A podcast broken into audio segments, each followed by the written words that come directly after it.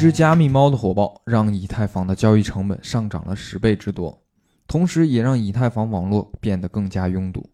一些用户开始对以太坊失望并离开。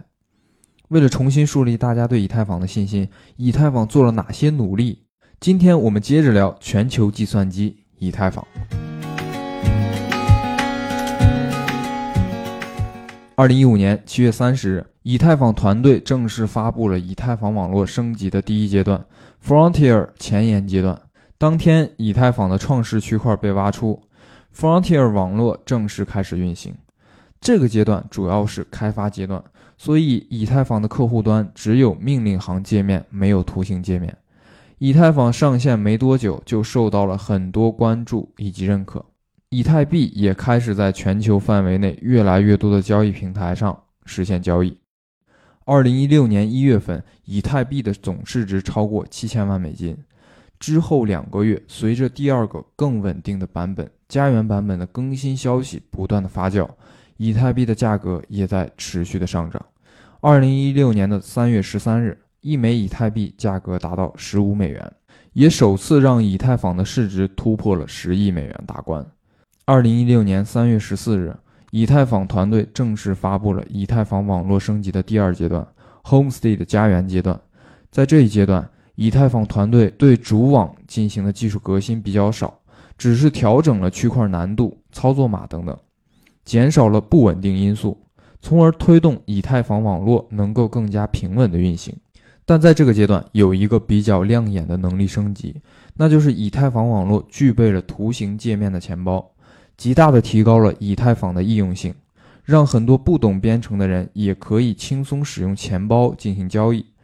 从此，以太坊不再是开发者的专属领地，而是普通用户也可以使用的新型基础设施。同时，伴随着 Homestead 的发布，普通用户也可以在以太坊上发行 Token。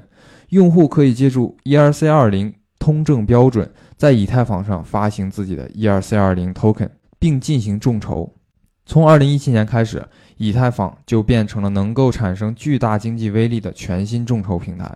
一场基于以太坊平台的融资变革就此拉开序幕。这个过程也使得以太坊本身的生态逐步的完善。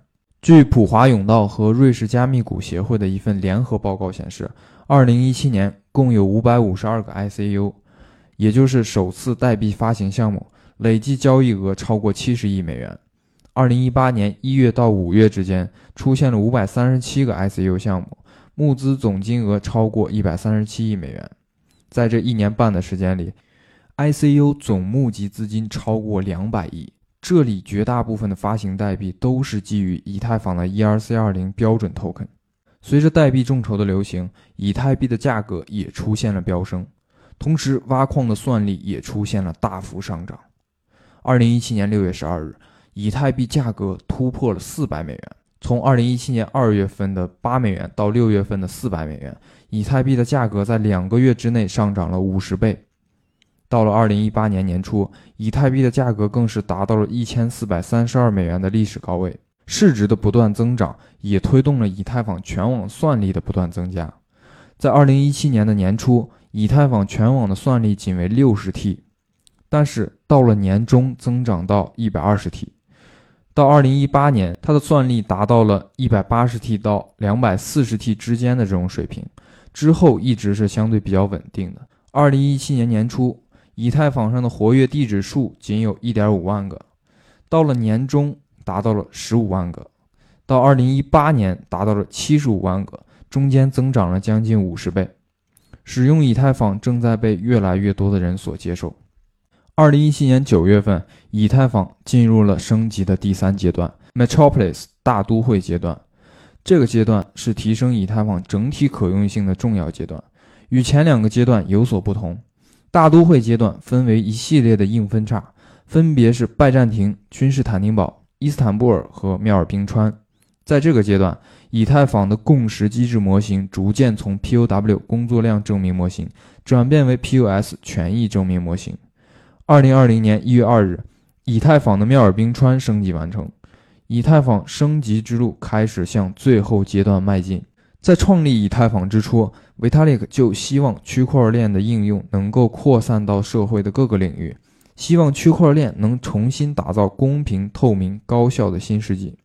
在未来，以太坊2.0的成功上线，会使得网络速度变得更快，成本降得更低，同时给区块链的应用带来更多的可能性。任何人都可以成为验证者，通过质押他们持有的以太币来赚取收益，同时维护网络的稳定与安全。对于以太坊来说，这一次重大升级其实也是实现它最初的梦想，成为全球计算机的重要方式。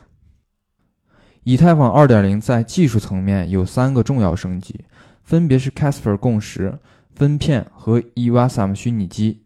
这三个技术能够让以太坊以较低的代价获得很高的性能和可扩展性。但是由于以太坊2.0的整体上线预计要到2022年才能完全实现，同时以太坊生态扩容的需求又非常迫切，所以 Vitalik 在2020年10月。提出了新的以 Rollup 为中心的以太坊路线图，作为以太坊实现可扩展性的一个新的途径，有望彻底解决以太坊性能不足的问题。之后再也不会因为一只加密猫就造成网络拥堵。目前存在的网络堵塞、gas 费高昂、DAPP 运行缓慢等问题，有望得到根本性的解决。对于这次战略转移，维塔利克的解释是：做这些改变都是为了一个事情。就是让以太坊2.0更快、更早的上线，能够让人们尽早的用上全新的以太坊。现在，以太坊正在按照新的升级路线图，向着新的理想国度进发。在比特币之后，加密资产出圈最为稳健的就是以太坊。很多人开始将以太坊称之为数字石油。比特币用了十多年的时间，才基本奠定数字黄金的共识地位。而以太坊现在明显路还很长，尽管它的价值在持续的增长，但是未来也将面临更多的挑战和竞争者。因此，我们是否能够真正见证到以太坊成为数字石油的新时代，仍需要时间给出答案。聊完了以太坊的升级，我们聊一些比较八卦的话题。其实很多人都想知道，作为加密世界的元老级人物，以太坊的创始人 Vitalik 到底持有多少加密资产呢？根据 Reddit 最新披露信息来看，如果说根据 Vitalik 个人以太坊地址来判断的话，他大约持有三十三万枚以太币。一年前，Reddit 报道曾经显示，他持有的加密资产除了以太坊之外，还有比特币和一些其他资产，比如说 BCH、狗狗币等等，当然还包括一些非以太坊生态的资产。同时，根据 Vitalik 财务披露的信息来看，他持有的法币资产是非常少的，大概只有一百二十万美元左右。最后，根据他持有的加密资产总额，估计他现在的资产规模应该是超过十亿美金的。维塔利克本人的故事其实也是关于区块链梦想的故事。作为以太坊的创始人，其实已经可以过上比较舒适的生活了，但是为了追求梦想。为了让这个世界有所改变，他还是义无反顾地扛起社会责任，推动整个世界的区块链技术革新。他的故事也激励了全球无数的年轻人，义无反顾地投身于区块链，在加密世界里打拼，创造了新世界年轻人的榜样。愿以太坊越来越好，希望今天的分享对你有所帮助。感谢你的收听，感兴趣的同学可以关注我，我们一起去发现这个世界的改变。